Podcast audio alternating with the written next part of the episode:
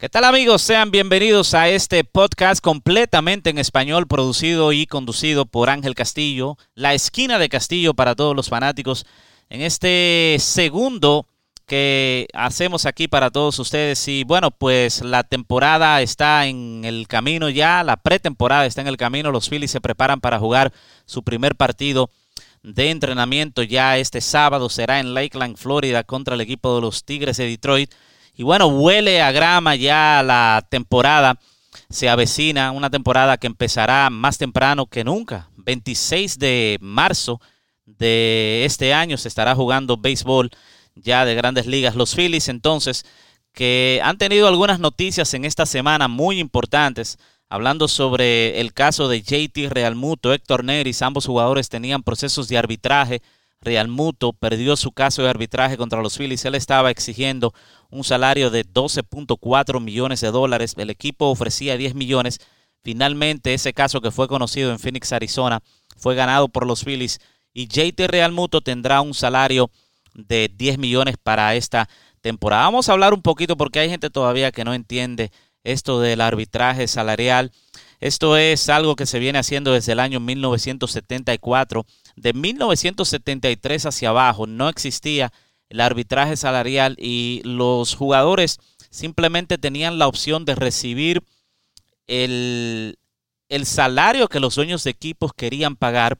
Los jugadores tenían dos opciones, o aceptaban ese salario o simplemente no jugaban béisbol. Y al final, obviamente, cada uno iba a aceptar porque no iban a pasar un verano completo sin hacer nada. Bueno, pues en el año 1973, siendo Marvin Miller el representante de los peloteros, este dio la propuesta al comisionado en ese entonces, Bobby Kuhn, y este la aceptó, por, la aceptó porque realmente había tenido problemas con algunos dueños de equipos cuando él hacía un fallo a favor del pelotero. Había entonces un problema con los dueños de equipos y él decidió entonces aceptar esa propuesta de Marvin Miller, repito, que era para ese entonces el representante de los peloteros. Sucede que de ahí en adelante, pues los equipos tienen que ponerse de acuerdo a partir del cuarto año de servicio del jugador.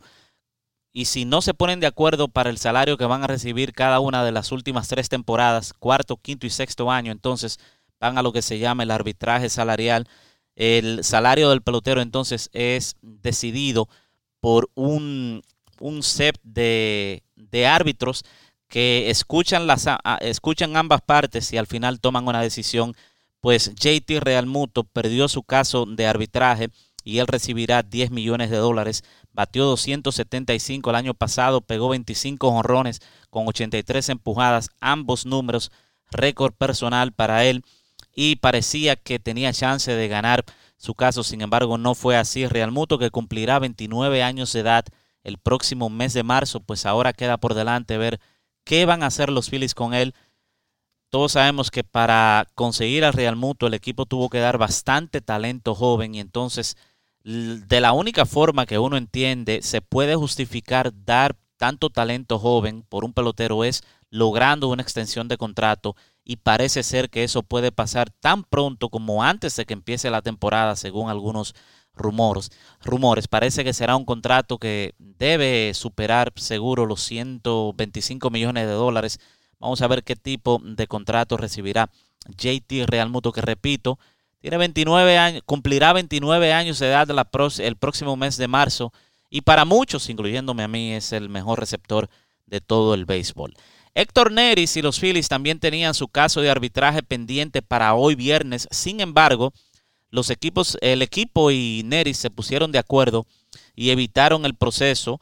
Y entonces Héctor Neris, que estaba pidiendo 4. un poquito más de 4 millones y medio de dólares, un poquito más de 5.2 millones de dólares estaba pidiendo Neris, pues recibirá un salario de 4.6 millones para la temporada del 2020. Neris además recibió por parte de los Phillies una opción, el equipo tiene una opción para la temporada del 2021. No se ha hablado todavía sobre los términos de esta opción, pero parece que el equipo está pensando en Neris más allá de la temporada 2020. Neris, que el año pasado tuvo que ser el cerrador una vez más del equipo con la lesión del cerrador Robertson, pues lo hizo muy bien, 68 partidos, 67 entradas y dos tercios, ponchó 89 bateadores para un promedio de 11.8 ponches por cada nueve entradas y tuvo una muy buena efectividad de 2.93. Y bueno, pues fue, recibió, o mejor dicho, salvó 28 partidos, la mayor cantidad en una temporada para el derecho dominicano, que regresa por el momento me parece que al principio de la temporada o los tres primeros meses de la temporada, él seguiría siendo el cerrador del conjunto debido a que Robertson no debe estar listo mm, regresando de su cirugía, de su cirugía Tommy John hasta después del juego de estrellas. Así que el brazo de Neris va a ser muy importante. Es un lanzador de poder con buen, buen comando en sus lanzamientos rompientes, que además hay una cosa que hay que tomar en cuenta, es un hombre que muy rara vez usted lo ve lesionado. Es, es uno de esos lanzadores que siempre está saludable y eso tiene un valor incalculable hoy en día en el béisbol de las grandes ligas. Mañana comienzan los partidos de pretemporada. El dirigente Joe Girardi anunció cuáles son sus tres lanzadores para los tres primeros partidos y rápidamente ha comenzado la lucha por el quinto puesto en la rotación abridora de los Phillies. Nick Pivera mañana abrirá el primer partido de los Phillies. Ese juego será en Lakeland contra el equipo de los Tigres de Detroit. Así que Pivera será el lanzador del primer juego de pretemporada de los Phillies. Aaron Nola lanzará el domingo en casa, o sea, en Clearwater, contra el equipo de los Piratas de Pittsburgh. Vamos a ver qué tipo de salida tiene Aaron Nola. Seguro, eh, como se acostumbra, una cantidad limitada de lanzamientos. Y ya para el lunes entonces se espera el debut en la primavera del derecho Vince Velázquez que estará lanzando contra los Orioles de Baltimore. Recuerden que va a ser importante cada salida de Nick Pivera y Vince Velázquez porque ellos están compitiendo por el último puesto en la rotación de los Phillies. Uno puede desde ahora decir que si la salud acompaña a estos lanzadores, Aaron Nola, Zach Wheeler, Jake Garrieta y Zach Eflin están sembrados como 1, 2, 3, 4 de la rotación. Así que en el caso de Pivera y Velázquez, desde mañana mismo eh, comienza esa lucha por el quinto puesto de la rotación. Los Phillies han tenido unos, bueno, unos buenos entrenamientos hasta el momento, algunos jóvenes que, que se han dado cita, otros jugadores fuera de roster que están ahí compitiendo por un puesto. Y bueno, pues vamos a ver qué sucede al final de la primavera porque hay varios puestos que están abiertos y todo dependerá del desempeño de cada uno de esos jugadores, especialmente los que están fuera de roster invitados a los entrenamientos. Regresamos en breve con más de la esquina de Castillo. Bueno, vamos a hablar con nuestro amigo Tenchi Rodríguez de ESPNDeportes.com, de ESPN Deportes Radio un hombre que conoce bastante sobre béisbol y todos los deportes en sentido general. Él está en este momento en Canadá, está cubriendo un evento de baloncesto y vamos a hablar un poco de, en medio del, del evento que le está cubriendo, vamos a hablar sobre béisbol. Le dicen la fiera en Nueva York, un hombre conocido también en la República Dominicana. Tenchi, bienvenido. Gracias Ángel, qué placer estar contigo, con tus oyentes y, y qué mejor que hablar de béisbol entrando la primavera, terminando el mes de febrero, y estemos en baloncesto, como señalaste anteriormente, es para mí siempre un placer compartir contigo, hablar de los que, de, las cosas que amamos, y entre ellas está el béisbol. Bueno, el béisbol que es el pasatiempo nacional para los americanos y para nosotros los dominicanos es como una religión.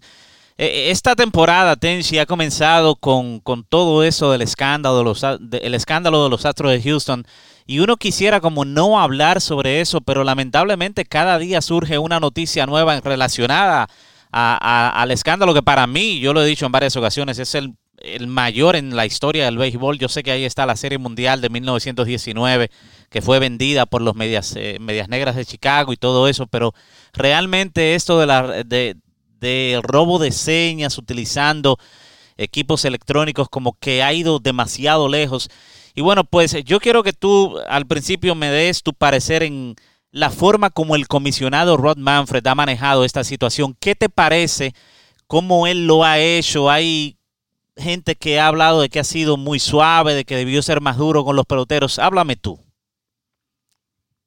Bueno, en el caso de, de toda esta investigación que montó la MLB después de unas declaraciones de, de uno de los miembros que fue parte de la trama. Una trama que fue colectiva porque todo el equipo se benefició hasta lo máximo de cualquier organización que no gane el campeonato. En el caso de Matt sea hoy, sea ayer, sea mañana o sea en el 2030, que él decida declarar de que él fue parte de un trama que engañó a otros equipos para lograr victorias. Lo hicieron los Astros de Houston cuando él formó parte. De una u otra manera, para algunos, él es un mentiroso. Para otros, donde yo me incluyo, él es un hombre que llegó el momento de decir una verdad, una verdad que ayuda a limpiar el juego y a mantener el juego como siempre ha sido. Ahora, después de todas estas investigaciones y declaraciones de uno de, uno de los testigos, entonces viene la parte que eh, podemos evaluar como cuáles son las sanciones para prevenir y cuáles son las sanciones para erradicar. El comisionado Rob Manfred y sus asesores, aquí nadie toma una decisión unilateral. Aquí es un colectivo, un room, 20 representantes, 30 representantes de dueños, el comisionado es un empleado y representante de 30 eh, multimillonarios con un ego durísimo, un sindicato de béisbol está por ahí con mayor poder que cualquier otro sindicato de los Estados Unidos. Y ahí es que viene entonces de que el comisionado, lamentablemente, su decisión ha sido prevención, no erradicación. ¿Cómo yo le llamaría erradicación? Haberle quitado el tipo en este tiempo moderno. No podemos comparar los medias blancas de, los medias negras del 2019 contra Cincinnati, vender la Serie Mundial. Esto era en el 2019, todavía no habían estos vehículos y esta tecnología en este mundo moderno donde el ser humano, un niño, tus hijos, los niños, siendo niños con un celular, se dan cuenta de quién mente, quién hace, quién escribe, quién no. Entonces, pienso que haberle quitado el título a los Astros de Houston haberle quitado el premio José Altuve y desmoronar este andamiaje de mentiras, de engaño y de violar las reglas del béisbol para erradicar, debieron haber tomado esa decisión. La que no existe es la que el mundo moderno critica y no está de acuerdo ni estará de acuerdo y el comisionado está en una posición que tú imagino que no quisiera estar, tampoco yo. Definitivamente el béisbol cometió un error grave con la leve sanción de 5 millones de dólares. Imagínate que la Serie Mundial del 2017 tiene que ver con muchas cosas. Joey Giraldi, dirigente de los Phillies de Filadelfia, perdió su trabajo por un engaño. Si Joey Giraldi, si los Yankees no son engañados que perdieron los cuatro juegos en el Minimum Park, ellos sacaban el mayor beneficio. Si Giraldi pasa la Serie Mundial, su trabajo continúa con los Yankees de Nueva York. Sin embargo, pierde su trabajo por no llegar a la tierra prometida. Esto es un andamiaje de mentiras, de engaños. Esto es lo que los americanos verdaderamente llaman, Ángel, conspiración letal contra un deporte tan limpio como es el béisbol. El comisionado llega a un acuerdo con la Asociación de Peloteros, decide dar inmunidad a los jugadores para que ellos cooperen en medio de la, de la investigación. Es que no había otra manera o alguna forma de descubrir todo lo que había pasado, que tienen que darle inmunidad a estos peloteros que realmente fueron los actores principales? Es que la inmunidad, sale de las condiciones que presenta el comisionado y de las que acepta e impone el sindicato de peloteros. Si te das cuenta, los que más han salido perjudicados no tiene quien los defienda. Los gerentes no tienen sindicato, los managers no tienen sindicato, y Beltrán coincidencialmente su último año como jugador activo fue en el 2017. Entonces era más fácil cortar por los más débiles que cortar por los más fuertes. Repito, estos actos de Houston, incluso a este Correa, ah, que es presión. No, usted está tratando de desmentir la decisión de que arrojó una investigación y cada vez que usted habla, usted está tratando de decir que esa investigación es una mentira, que es una falacia del comisionado. Entonces, mientras más debilidad muestre la oficina del comisionado, más fuerza van a continuar teniendo los jugadores de béisbol. Y aquí eso va a ser el pleito del huevo y la piedra. Los dueños tienen el dinero, el sindicato tendrá el poder. Y esto está jugándose, el amigos oyentes, porque en el 2021 viene el nuevo acuerdo de ambas partes y esos acuerdos tienen que estar envueltos más trabajo para los empleados. Los empleadores quieren limitar la inversión, que son los dueños. Ahora quieren el designado de la nacional, quieren esto, entonces están doblegando, pero están imponiendo, doblegando al comisionado e imponiendo su fuerza. Vamos a ver, porque todo lo que no había logrado Tony Clark, no sé de qué punto de vista tú lo miras, a mí es que tú me estás preguntando, me has invitado al programa, pero Tony Clark como que todo lo que había perdido desde que llegó el sindicato de peloteros como presidente, lo ha logrado en estos últimos días, porque tú como representante mío, si tú logras salvarme de una corte y llevarme y, que yo quede limpio, definitivamente es un logro, aunque no estemos de acuerdo. No, sin lugar a dudas que Tony Clark estaba colgando de un hilito, yo creo que había tenido muchas derrotas. Finalmente, él, dentro de todo este escándalo, logra conseguir algo en lo que ayuda a los peloteros que fueron realmente, como yo digo, los, los principales actores, logra que ellos no sean suspendidos, que la pena sea menor para el conjunto de Houston. Y bueno, pues yo creo que de ese lado él se anota un punto a su favor, aunque yo pienso que cuando llegue el momento de firmar un nuevo acuerdo, yo creo que los peloteros van a mirar hacia otro lado porque van a poner todo sobre una balanza y entonces al final van a entender que necesitan a alguien que los represente, pero yo entiendo que, tenga algo de pelotero. Tony Clark es un ex pelotero, pero realmente él no conoce todo lo que se maneja en el negocio del béisbol y yo creo que eso es un punto a desfavor de él. Yo creo que tú me hables, Stenchi, sobre, sobre algunos peloteros que han salido a criticar a Mike Fires. El último que lo hizo fue el ex jugador eh, David Ortiz, que por su condición todos sabemos que cuando él dice algo es noticia nacional e internacional, es un hombre de bastante peso en este negocio. Yo entiendo que Mike Fires se corrió un riesgo grande. Él sabía que destapando este escándalo iba a recibir el rechazo de mucha gente de su clase, pero él decidió cargar con ese peso. A mí realmente yo no estoy de acuerdo con los peloteros y ex peloteros que lo están criticando. Yo creo que esto debía saberse y si quien tomó la decisión de hablar fue Mike Fires, dentro de que él fue parte de la trampa y todo eso, yo creo que hasta cierto punto es poquito admirable que él haya decidido hablar.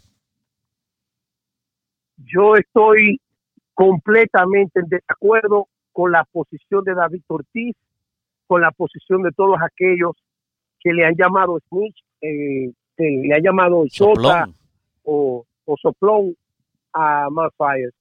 En la historia del mundo, todo, incluso las, los descubrimientos internos más sanguinarios que vivió la mafia desde los años 30 hasta los últimos días, han sido descubiertos y hechos públicos por hombres que formaron parte del mismo y que en un momento dado se decidieron no continuar. ¿Que ¿Cuál es la razón? No me importa. Yo lo que sé que lo de, se hicieron descubrir muchísimos actos eh, eh, vandálicos, en este caso fraudulentos en el béisbol. ¿Qué le pasa a David? David siempre ha sido conocido por ser un poco acelerado a la hora de hablar e incluso hasta descompuesto porque utiliza términos muy fuertes que los americanos no perdonan que tú trates de engañarlo.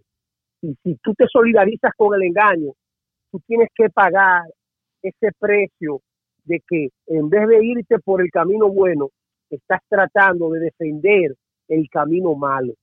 Y David que nosotros lo idolatramos, que lo queremos, que lo amamos por lo que ha sido, por lo que es el filántropo en esta etapa de su vida. Lamentablemente, Ángel, si yo no lo digo, no voy a comer bien al mediodía. David Ortiz metió la pata. Está dos años de pasar por el proceso que es tan exigente, tan estricto para ser un posible inmortal de Cooperstown. Él se ganó ser un inmortal. Ahora, él está bajo, eh, bajo la decisión de hombres que evalúan lo bueno, lo malo, lo difícil y lo que envuelve tu vida dentro y fuera del béisbol. Eso es la de David, que es la última. La de los demás, lógicamente, todo el que se ha visto afectado, descubierto o envuelto en la trama, va a hablar. Todo el que está de acuerdo con cosas malas que se están haciendo en el béisbol va a acusar a Manfire. Pero nosotros, los que de una manera u otra, con defectos y virtudes, tenemos la oportunidad de solidarizarnos con las cosas que se descubren y que le van a hacer bien a la sociedad, y en este caso un deporte que nosotros amamos, que formamos parte del mismo y que queremos que continúe como es el béisbol de grandes ligas, yo, vamos a estar de acuerdo. Así que yo estoy identificado con que sea ayer, sea hoy o sea dentro de 10 años, lo que hizo Fire es lo que necesita esta sociedad, desenmascarar y limpiar todo lo que pueda eh, para continuar. Y yo ayer, ayer tenía un debate muy ameno con seguidores en, Twitter. Tú sabes que ahora con las redes sociales, cada fanático tiene tiene la posibilidad de, externar su, parecer, su pensar.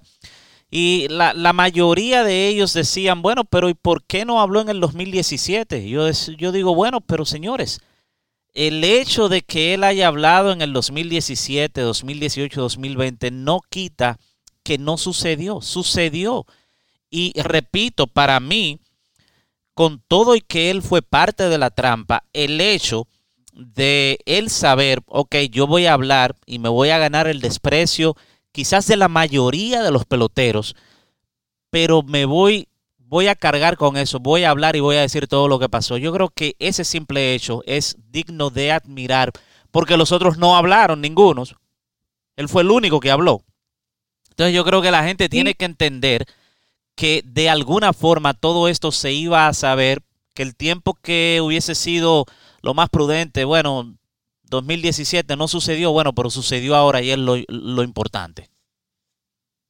Sabes que lo que menos me gustó es cuando le sacan en cara, oh, pero tú cobraste, oh, pero tú esto.